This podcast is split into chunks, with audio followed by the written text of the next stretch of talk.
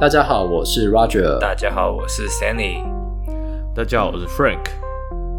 今天呢，要进入到我们的新单元，就是有关于 ankle instability。那他们呢，在二零二一年呢，出了更新的版本。那主要呢，也就是关于 lateral ankle sprain 的 CPG。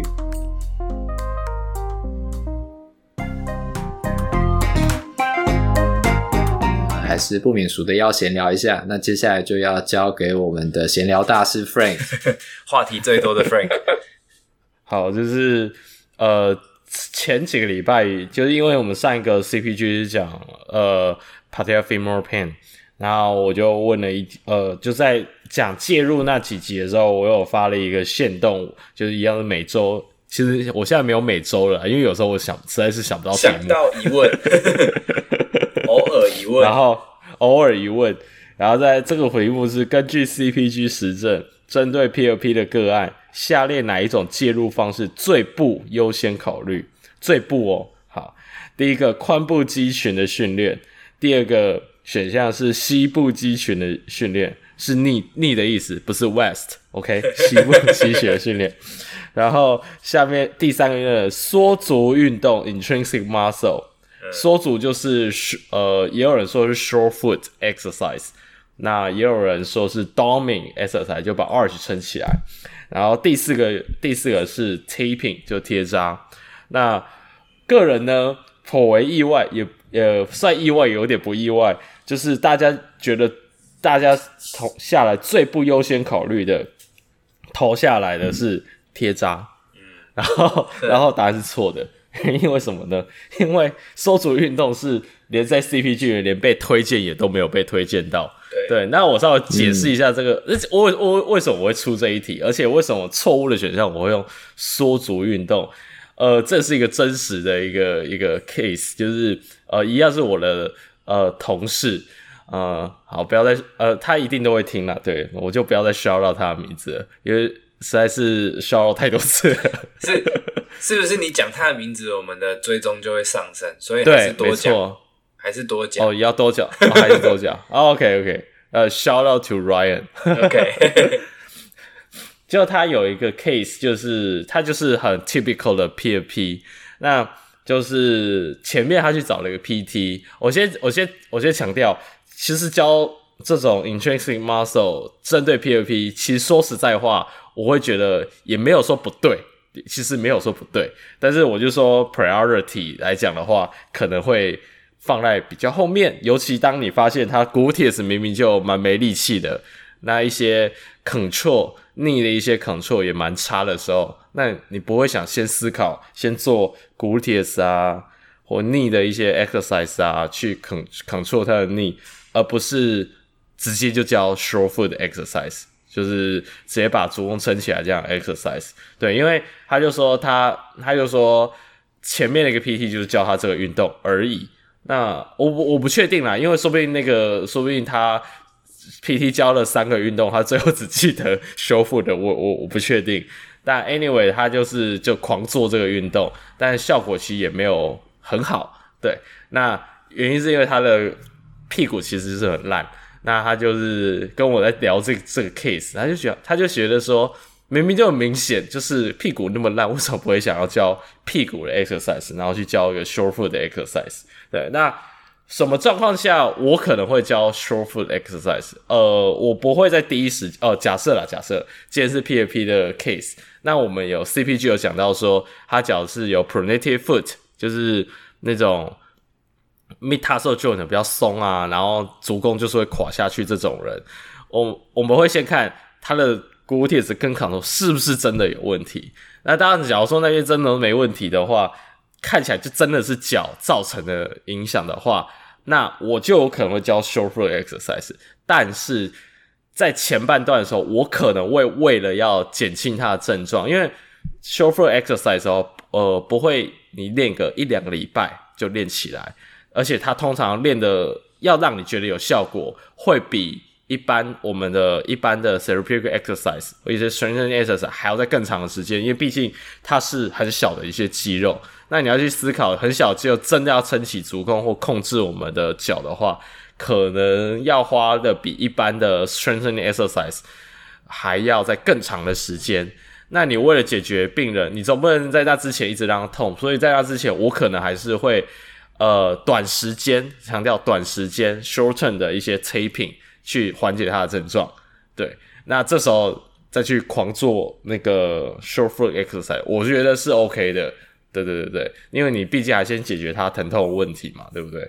那所以这这几个里面，因为 taping 在 CPG 里面，它证据等级很高，它高是说短，它的短期效果还是很好的，所以所以在这里面四个里面最不优先考虑，其实是 short foot 就缩足运动。那所以我没有说完全的呃呃不支持教 short foot。而是说你要去安排好你的 priority。那因为这题目是根据 CPG 实证，实证里面其他三个就至少 taping 都还有短效，确定它有短效。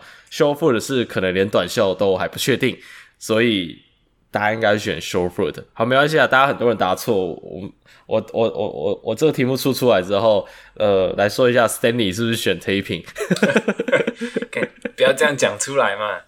就早上起床不小心看到就压下去了，看到 taping 就压下去了，对吧？好，所以我只是想说这个题蛮多人答错，我就借由这个节目，呃，借由这个闲聊时间，稍微跟大家解释一下，这个题目的出法是这样子出。嗯、呃，我我为什么会出这个题目？其实还有一个我答错的原因，是因为我看不懂 缩足运动。对啊，我也原本在思考我要怎么写，我后面还写了 intrinsic muscle，我想说那个就看得懂了吧？你知道，你写 intrinsic muscle，我觉得有一个状况底下，我觉得是可以的，但是，嗯，我我没有认真去想说，呃，CPG 的怎么讲，CPG 推荐不推荐这件事情，我就只有在想说，哦啊、呃，他好像如果 ankle 不好。就是除了 knee 不好，他 ankle 也不好的话，那练这个可能多少有一点帮助 stability，所以就是由下往上的、嗯、的那个 effect 嘛，对对对对。对然后所以我就想说，嗯，然后贴扎想说，嗯，短效，嗯，通常没什么用，没什么必要用，那就 就就按下去了。然后，嗯、然后心里想想，欸、嗯，后来后来回头再仔细眼睛睁大一看，哎、欸，不对哦，真的是写错了。CP，你是按下去发现是叉叉，对，瞬然后想说，哎、欸，醒了，真的是醒了，完全醒过来，比闹钟还还有用。好，那就大概跟解释一下这个这个这个这个题目。对，哎、欸，最近是不是很多人都都有私讯我们啊？哦，对啊，最近收到一两蛮多大家一两个私讯哦。对啊，你你不要讲一两个，我我一两个就很多了。呃，对啊，我知道啊，所谓的一两个就是对我们来说已经是嗯不少。那就是啊，因为有些人都问一些，有个人问一个问题啦，对，然后他在问我说，那个，因为他不是这个这位听众，他不是 PT，所以他问我们说一些机动学的一些书书籍有推荐什么书吗？然后我就直接推。呃，Newman 的那一那那一本 Kinesiology，对，那一本好像出到第三版，是不是？我看一下，对，第三版，对。那这本书，我个人是觉得，呃，很赞啊，对，真的还蛮赞的。就是就是有的时候我遇到怪怪的病人，或我当下想不透的，我可能会回去翻一下肌动学，对，嗯、看是哪里我没有想清楚之类的。嗯、那不知道你们自己会有有有有去想？因为我就觉得啊，机动学这本啊，我没有去想过其他本，因为觉得我有看过一些其他本的，就以国考用书的机动学来讲的话，我还是觉得这本写的最好。你说 Newman 的机动学吗？对吧？对啊，因为我也想不到哎，我也想不到其他本。你们我是没看过其他本，对啊，我也没看过其他本。对，因为在台湾的话，有些学校他们机动学，呃，它也是国考用书，就除了 Newman 那一本机动，还有另外一本原文的是。呃，Brownstrong 的这写写这本书的人是 Brownstrong 的 Kinesiology，然后是那个 Brownstrong Stage，大家都不知道的。我不确定是不是那个 Brownstrong，应该应该不是吧？拜托，那个有没有 Neuro 来救我一下？那个 Brownstrong，我记得不是，我记得不是。对，你那一本好像，你那本是什么？我这本是第二版的。对对，你那本是第二版的，因为我想说，它有新的了，是不是？它有第三版，它有第三版。哦、那这可是问题是我这本不能丢啊，这本里面有签名，所以哦，我有去时候有对听他的去听 Newman 大师的演讲，大师本人的 OK OK 对吧？他他有他有第三版，他有第三版，对，所以呃。所以我知道还有另外一本，然后那一本的名称是叫 Clinical Kinesiology，好像我不确定，不要大，嗯、大家不要来问我。对，那 但我那本那本其实我有，对，那这一本其实我有看过了，然后我看完的觉得，我觉得 Newman 写的还是比较好。嗯，如果想要知道我们有多推 Newman 的这本书的程度的话，我觉得如果我讲这个讲这个理由，应该就就已经够。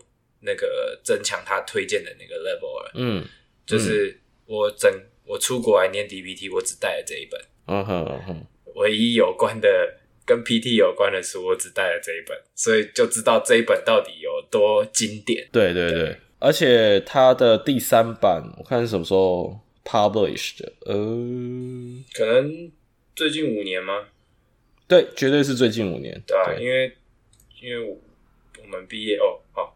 不小心年纪就透露了，没有我我我你我记得是我跟你应该是用同一版没有不是不是不是，你还第一版，我跟我跟 Roger 那时候那时候只有第一版，刚好是要出第二版，快我们好像毕业还是一毕业，我记得好像是说我们一毕业就出吗？好，我记得是一毕业好像。还在学校的时候就出了，因为我买了第一版之后没过多久就出了，这样。是你们三年级的时候就出了，哦、因为这是二年级的课啊。我不知道，我忘了。对啊，因为我记得好像是那时候有人说，哦，新版的要出来，要不要等新版？但是因为我们必须要用，我们就先买了，就是那时候的最新版。帮书店清清库存第一版。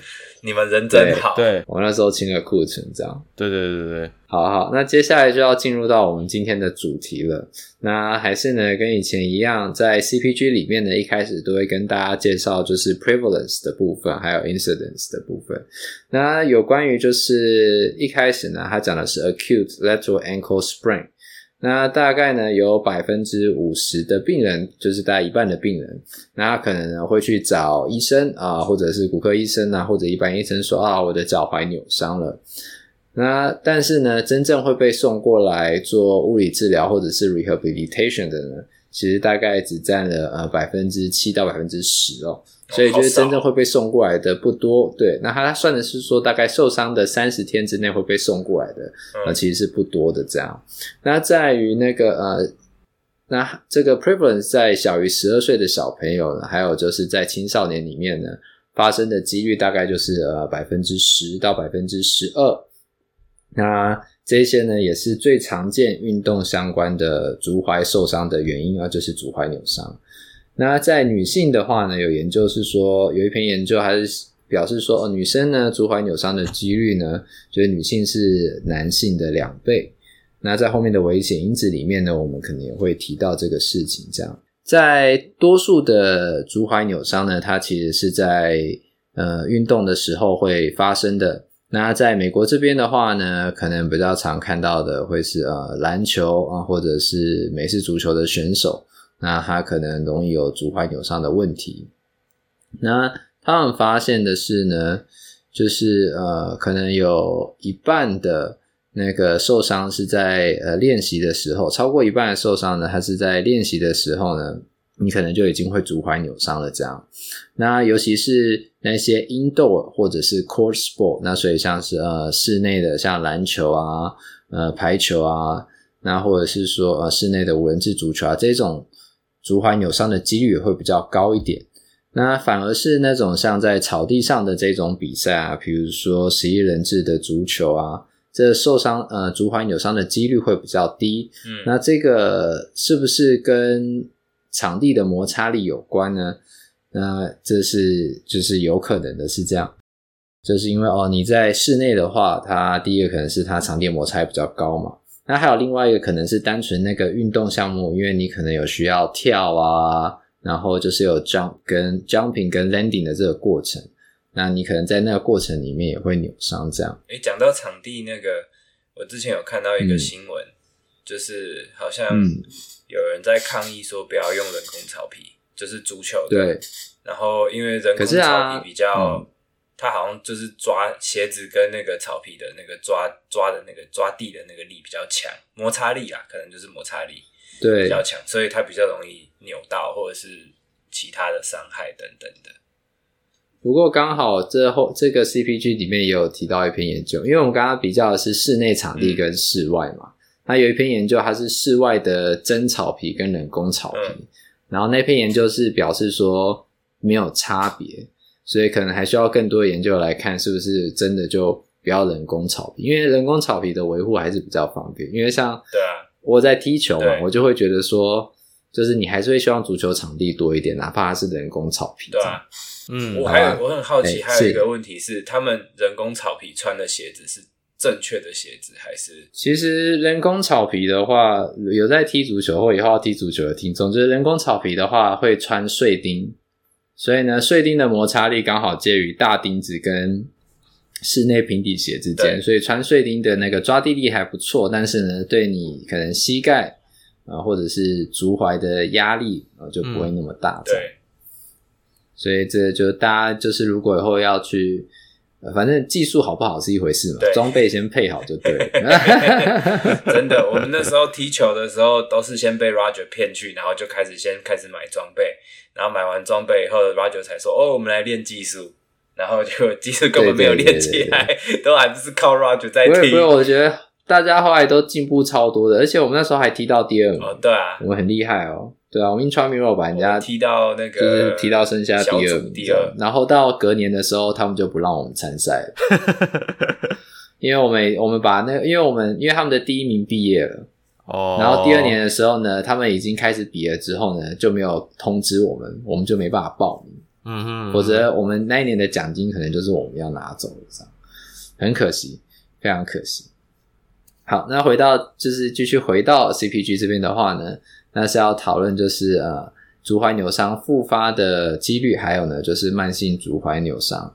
那在这边的话呢，它复发的几率因为研究的不同，所以呢，从百分之一到百分之二十都有。那复发最常见呢是在呃高中生的运动员，还有呢大学生的运动员，他们都复发的几率会比较高一点。那可能是因为这可能就是我的猜测嘛，对不对？高中生的话呢，还不是很专业的在受训练，或者是他们每一季都有比赛，所以他其实没有一直没有什么时间去好好的休息或做复健。那另外在性别上的话呢，女高中生他们的复发的几率也会比较高一点。这样，那也发现说呢，高中生复发的几率呢，或者是说重复扭伤的几率，比大学生的运动员来的还要高一些。这样。它这里面呢有提到，就是最常见，然后呢脚踝会扭伤的运动会是哪一些呢？它里面提到了女子篮球，然后呢田径，然后呢那个这个应该是曲棍球，然后还有男子篮球。那这些的话是在呃这篇研究里面比较常见的会会扭伤的运动。这样，在听完复发就是 ankle sprain 的 recurrence 之后呢，后面就是要提到说，那我们如果今天去看一下病人他的脚在脚踝脚踝扭伤之后哪些问题的话，它里面有提到有一些呃 concomitant injury。那这里面有提到一个很特别的东西，它叫做 bone bruising。也就是说呢，当你脚踝扭伤的时候啊，你可能同时会拉扯到那些韧带连着的骨头。嗯，那这些骨头呢，在 MRI 的观察之下，发现它有一些淤青的情况。那另外呢，还有可能会有的就是比较严重的水肿，所以我想可能有足踝扭伤的听众大概都知道说啊，脚踝受伤了就是会肿。那不过这边可以跟大家说一下，就是说有很严重的水肿不代表一定会有骨折。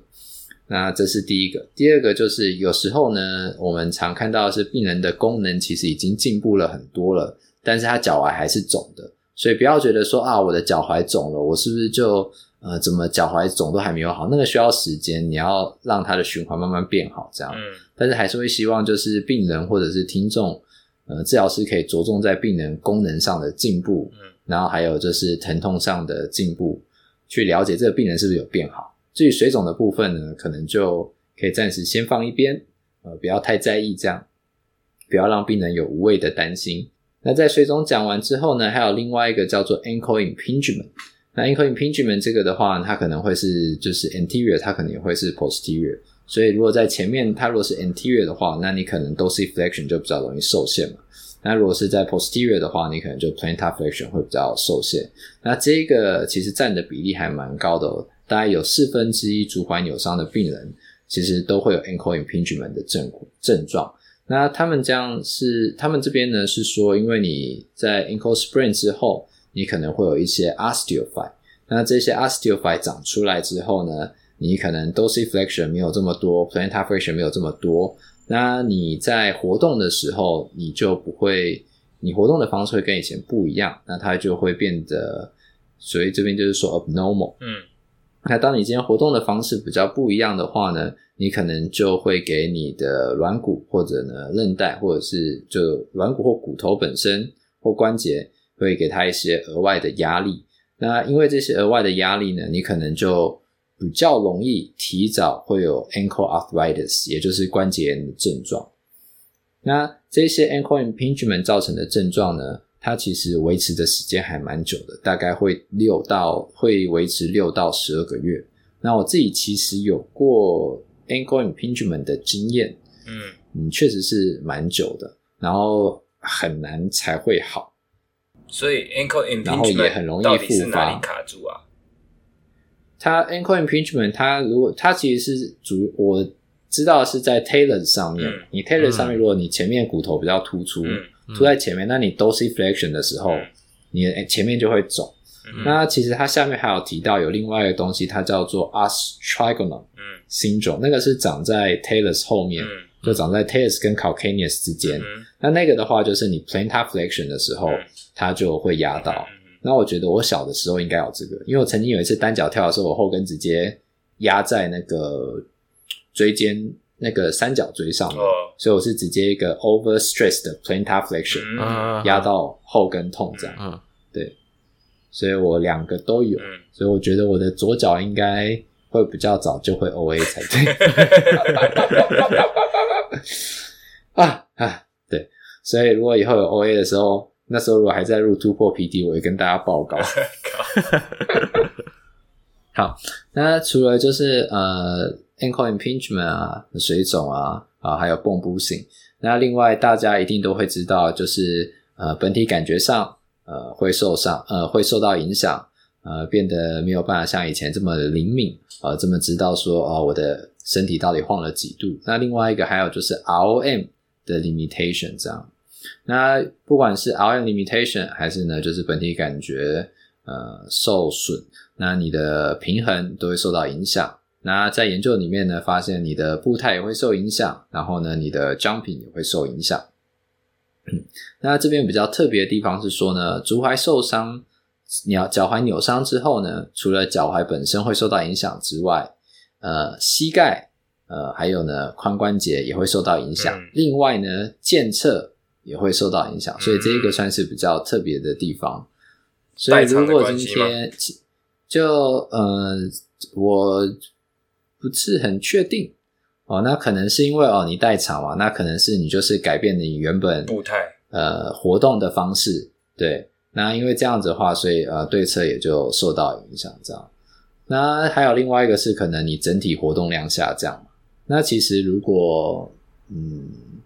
我知道在 ACL 的研究里面也有发现，就是除了患侧的肌力会下降之外，对健侧的肌力也会下降。那也有人说这是因为你会有 central inhibition，、嗯、那 central inhibition 的话，你可能就是你两边就、嗯、就都会受影响，两边都抑制了这样。嗯，对对对，所以各位在训练运动员的时候，或者病人可能他只要不痛可以走路就好，但运动员的话，他可能会说：“哎，我的换侧已经。”跟健侧快差不多，但是你要知道是，当他们差不多的时候，他们都还是比以前还要弱，这样，嗯、所以你可能还要再把它往上再拉一个 level，、嗯、它才有机会回到以前的那一个程度。对，嗯，那所以这一些呢，就是脚踝扭伤之后，那其实会容易看到的问题。那刚刚其实也都提到过了，呃，活动度、呃、肌力啊会受限，本体感觉呢会受到影响，然后呢，还有就是 central inhibition 的部分。呃除了会让换侧受到影响之外，健车呢也会受到影响。那这是有关于就是 pathological 呃，还有嗯，应该算是 pathoanatomical 的部分。它不是有一个同同整一个呃 sensory 一二三四五，对不对？对吧？可以对叙述一下。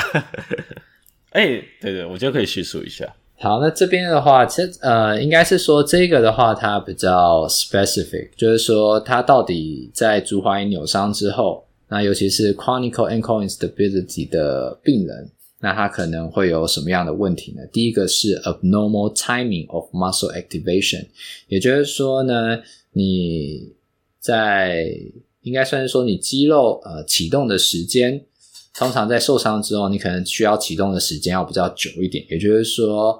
呃，可能没有受伤的运动员，或者是没有受伤的健康受试者，他可能只需要呃零点一秒，他的或零点零零一秒，他可能就可以肌肉就可以做出反应。那受过伤的人，他可能需要零点一秒，他是可以做出反应。那因为这个 delay 的 timing 的话呢，那可能就会影响到你平衡的能力啊，或者是说哦你在运动的时候你协调的能力。你知道这个研究，你知道这个研究就是是怎么做的吗？这里有一大坨研究，你说对对对对对对，我知道啊，但我我只是 general 的，你知道这个是怎么做 abnormal timing 的那个 muscle activation，其实是一个蛮 我觉得蛮机车的一个实验。它实验的设计就是让患者走一个走道，他 走道有陷、啊、有陷阱啊，他那个陷阱就是他是是他就这样拉一下拖一下，对不对？这是一种，然后有一种是直接去斜板会。对对，做让快速做翻车的那个动作，对对对对，他斜板会掉下去。嗯，对，那、嗯、对对对，然后但是他也不会跟你讲你是走哪一趟的时候掉下去的，嗯、所以你可能走这一趟是正常的，因为他也要收 normal 的那个一般的 gate，所以他就会走走走走走，然后就换某在某一趟的时候，他就给你掉下去啊，掉下去之后，我只觉得这个实验很荒谬，但是这个实验就是这样做的，我觉得。病人很可怜。这个这个实验如果应该不小心的话，其实病人应该在走的过程之中，可能脚踝又再扭伤了一次，这样。没错，没错，没错。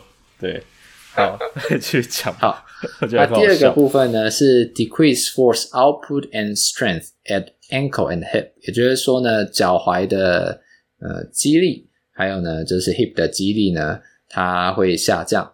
那这个就很直观嘛。那在 hip 的部分的话，算稍微特别一点点。可是因为在后面的研究呢，也有发现，就是如果你训练 hip abductor 的话，病人的呃功能上也是会进步的。对，所以这个练 hip 这个这个动啊、就是 hip 的那个 force 跟 strength 下降。这我在猜，这我我是没有去，我我在猜其中有一篇啊，其实是一个呃。一个 Las Vegas 呃 UNLV 的一个教授，他他之前在 USC 他做了一个算我觉得是小实验，这是一个学姐做的实验吗？不是不是是学长哦学长啊。学长呃你说的是另外不不是你我知道你在讲谁，那是学长，但是对你们来讲应该不算，因为他是阳明毕业的，对对对，嗯，然后。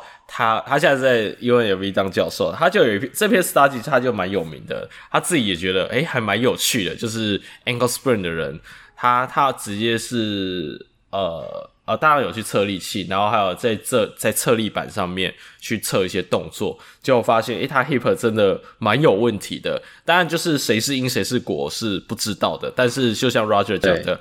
后面也后来也有研究发现，那我就真的去练 hip，嗯，然后结果还真的有帮助，嗯，所以又又回到回回回过头来，就是 PFP 一直叫你练臀部，诶，记得啊，那个 ankle sprain 后后面的我记得 treatment 也会有讲到要练 hip，因为我记得对。对嘛，对。Treatment 要练 hip，对对，而且这个要说要练 hip 这件事情，好像二零一三年就前一个。CPG 好像就开始有提到了，嗯，对，对，所以，所以我只就提醒大家，就是，诶、欸，我虽然没讲 treatment，但是，脚遇到 ankle sprain 的，不要只着重要一直练 ankle 的什么 balance 啊，ankle 本身的 strength，hip、嗯、也要练。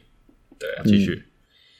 其实我最近也有看到一个病人，就是他就是算是 chronic 的 ankle sprain，因因为病人跟我讲的时候，他已经。原来的那个事件已经是四五年前的事情，然后他就是那个没有来看的另外一半人，那个 Roger 一开始讲什么五十 percent 还呃不十十 percent 吗？对啊，五十 percent 会去找医生，但是只有只有里面的百分之十会过来。他是他是另外的五十 percent，就没有去看医生的那种，因为他觉得就小事嘛，嗯、就就扭到而已，自己处理就好了。啊、结果四五年以后就还是会痛，尤其是打打打打羽打球打网球以后特别会痛，所以他就来看了。嗯，然后我就有测呃。Single leg squat，然后看步态，然后还有 single leg step down，然后就很明显看得出来他的 hip 是没有力气的，而且就是患侧的那一边，他的那个 medial collapse 超级明显。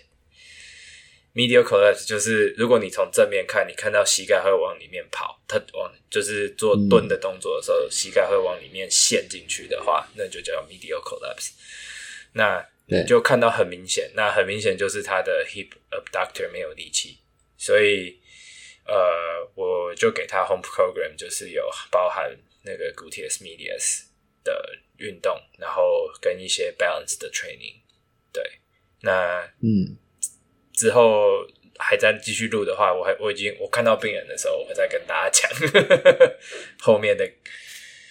呃，状况是怎么样的？嗯，因为其实我在临床上的话，我都会跟病人解释说，其实不管你是脚踝、膝盖还是臀部痛，你通常有一个地方痛，你大概整只脚的肌力都会下降。因为你会试着就不要用那一边嘛。嗯、那多数也都可以发现这样子的状况。嗯哼。所以其实就是，就算 hip 痛的病人，如果我发现他的 push off 比较呃，比较差，我可能就还是会让他练 heel raises。有时候其实是这样子，嗯嗯、就是说哦，让他练 heel raises，那可能比较不会 stress 到他 hip 的时候，又还有一点时间，那这就是我会选择的运动。对，所以还是一样，回归到哦，ankle sprain 啊，你可能 hip 有 weakness，那这样有 weakness 你就练，嗯，对，对不对？那可能它其他的功能也会进步。好，那接下来呢，在呃第第三点讲完了力量，呃，第二点讲完是力量嘛。那第三点就是说，病人的本体感觉也会呃受到影响。那我就会跟病人解释说，那就是你的那个很多 sensor，你 ankle 那边的 sensor 变少了，或者是说它没有那么灵敏了。那所以呢，它就会影响到你的平衡。那这我想大家应该都知道，脚踝扭伤平衡会变差。那第四点呢，就是 ankle dorsiflexion 的 range of motion 会下降。嗯那 ankle dorsiflexion range of motion 这个还蛮重要的，就是你会发现所有的 ankle 相关的问题，几乎 dorsiflexion 的 range of motion 都会下降。所以呢，通常只要有 ankle 的问题，通常你跟他说要做 calf stretching，都是蛮正确的一个方式。对，就几乎所有脚脚脚有问题，脚踝脚踝，跟他 fasciitis 也是。也是 calf stretching 就对，所以所以只要有 ankle pain 那个，你叫他去做 calf stretching，那绝对是对，就是给一些菜鸟呃讲菜鸟菜鸟不就新进治疗师讲菜鸟也没有不对啊。呃，好啦，我只是觉得菜鸟好像听起来比较 offended 一点。呃，那个就是假如今天遇到一个 ankle ankle pain 或者是碰到 fasciitis，反正反正脚那边有问题，你真的不知道要干嘛。然后想说好，还是要交个运动啊，calf stretch 先回去 stretch 一下。没错，因为很多研究都已经发现，就是你就是 ankle dorsiflexion range motion 不足，嗯、它不是 risk factor，那它不然就是你治疗之后它会变。对对，通常都是这样。啊、好，那 range of motion 完了之后呢，那就是病人的 sub，再是 joint mobility，那发现脚踝扭伤的病人呢，他 subtalar joint 还有 midfoot 的。Joint 的 mobility 呢是会增加的，嗯、那其实很符合我们这一次的主题，嗯、就是 instability，对对对。不对？对啊，所以这也可以理解。嗯、那另外还有就是刚刚提到，就是会有所谓的 central inhibition、嗯。那它这个 central inhibition 的部分呢，它发现不是只有在呃大脑的部分呃会有影响，它其实在 spinal level 的部分，其实在 spinal level 的 reflex 其实呢、嗯、就已经会有抑制的。情况发生的这样，嗯，对，这个，所以他等于是说，这这个这个部分，我觉得后面我们讲到那个 treatment 的时候，我可以再讲一下这个 central level 的一些东西。我觉得呃，因为因为其实 ankle sprain 这个 topic 就是我几年前有为呃我我讲一个演讲。然后那时候我那不过那时候还没有这一版的 CPG，所以我是拿二零一三年那一版的 CPG，还有二零其实这一本 CPG 有提到那一个人的 guideline，他是在 BJSM 上面的，就是不知道你们有看到后面有一个一直重复那个人的名字出现，嗯、一个叫 Ver 我不知道怎么念 View Viewerberg，一个 V 开头的，嗯、因为他两个 U 啊，两个 U 怎么念？我不会念 U 啊，那可能是欧洲，这叫做这叫做 W。哦，好，W 的 那个那个学者，他在 BJ BJSN 在二零一八年其实有发一个呃一一样是 ankle sprain 的 clinical practice guideline，然后他也是 updated，、嗯、就是 BJSN 好像也是每几年就会 update 一次，然后所以那时候我准备那个演讲的时候，就是用二零一三年那个版的跟二零一八年那个 guideline 去去准备，然后也有针对一些。因为我们 treatment 那边会讲到 manual therapy，然后那边有一些研究，我觉得还蛮有趣的，就是可以去去算是算是去嗯猜测去推测，诶，为什么 manual therapy 在 ankle sprain 的病人里面其实是有帮助的？大概是这样。嗯，没错，这一次 update 很多有关于 manual therapy 的部分。其实，在二零一三年里面的时候，manual therapy 就是 mobilization 的时候，它的证据等级就已经很高了。对，嗯、然后那时候我就是因为想，诶，证据等级那么高，然后我就去找一下相关的一些研究，去看说，哎、嗯，为什么？就反正结论就是有这么厉害，这么厉害。嗯、然后，然后它厉害点到底在哪里？因为尤尤其是 mobilization 这件事情，mobilization 我们小时候都会觉得说，哦，我们的 rationale 就是觉得啊，什么东西卡住后 hypomobility，所以我们要。疯狂的做 mobilization，但你会这时候，其实我这个问题，我从小时候就一直在，不是小时候，反正就是大学的时候，其实又一直卡在我脑袋里。我就想说，可是 ankle sprain 的人不是都已经松掉了，那为什么还要 mobilization？对对对对对，但是所以所以它的机制绝对不是因为它什么 hypomobility 或什么。当然你说 decrease 的 ankle dorsiflexion 这个。这个，它它它这重点是在韧带就松掉了，所以这个就其实卡在我脑袋很久，因为我一直有一种冲突感，觉得我在做 mobilization，我到底在干嘛？对对啊，你到底在干嘛？对，所以所以所所以我有阵子就有不我就不做 manual therapy，就针对有一阵子啊，有很久以前就不坐在那个、嗯、那个 ankle sprain 的人，对对对人身上，但效果还是会就会做了，因为你第一个 CPG 有效，第二个。那去看那些研究说，哦，它的机制应该不是什么，因为 hypermobility，所以我要去把它松开来，嗯、这么简单而已。嗯、对对，好了，这集大概就这样吧。好，那我想我们今天这一集呢，就到这里要结束了。那下一次的话呢，我们就会跟大家聊一聊有关于。Risk factor, risk factor 的部分，到底呢，什么样的人他比较容易啊脚踝扭伤？嗯，那我们是不是看到这样的人呢，就要想尽办法的好好去保护他？这样。好，那我们今天这一集就到这，我们是突破 PT，我们下次见喽，拜拜。Bye，See ya。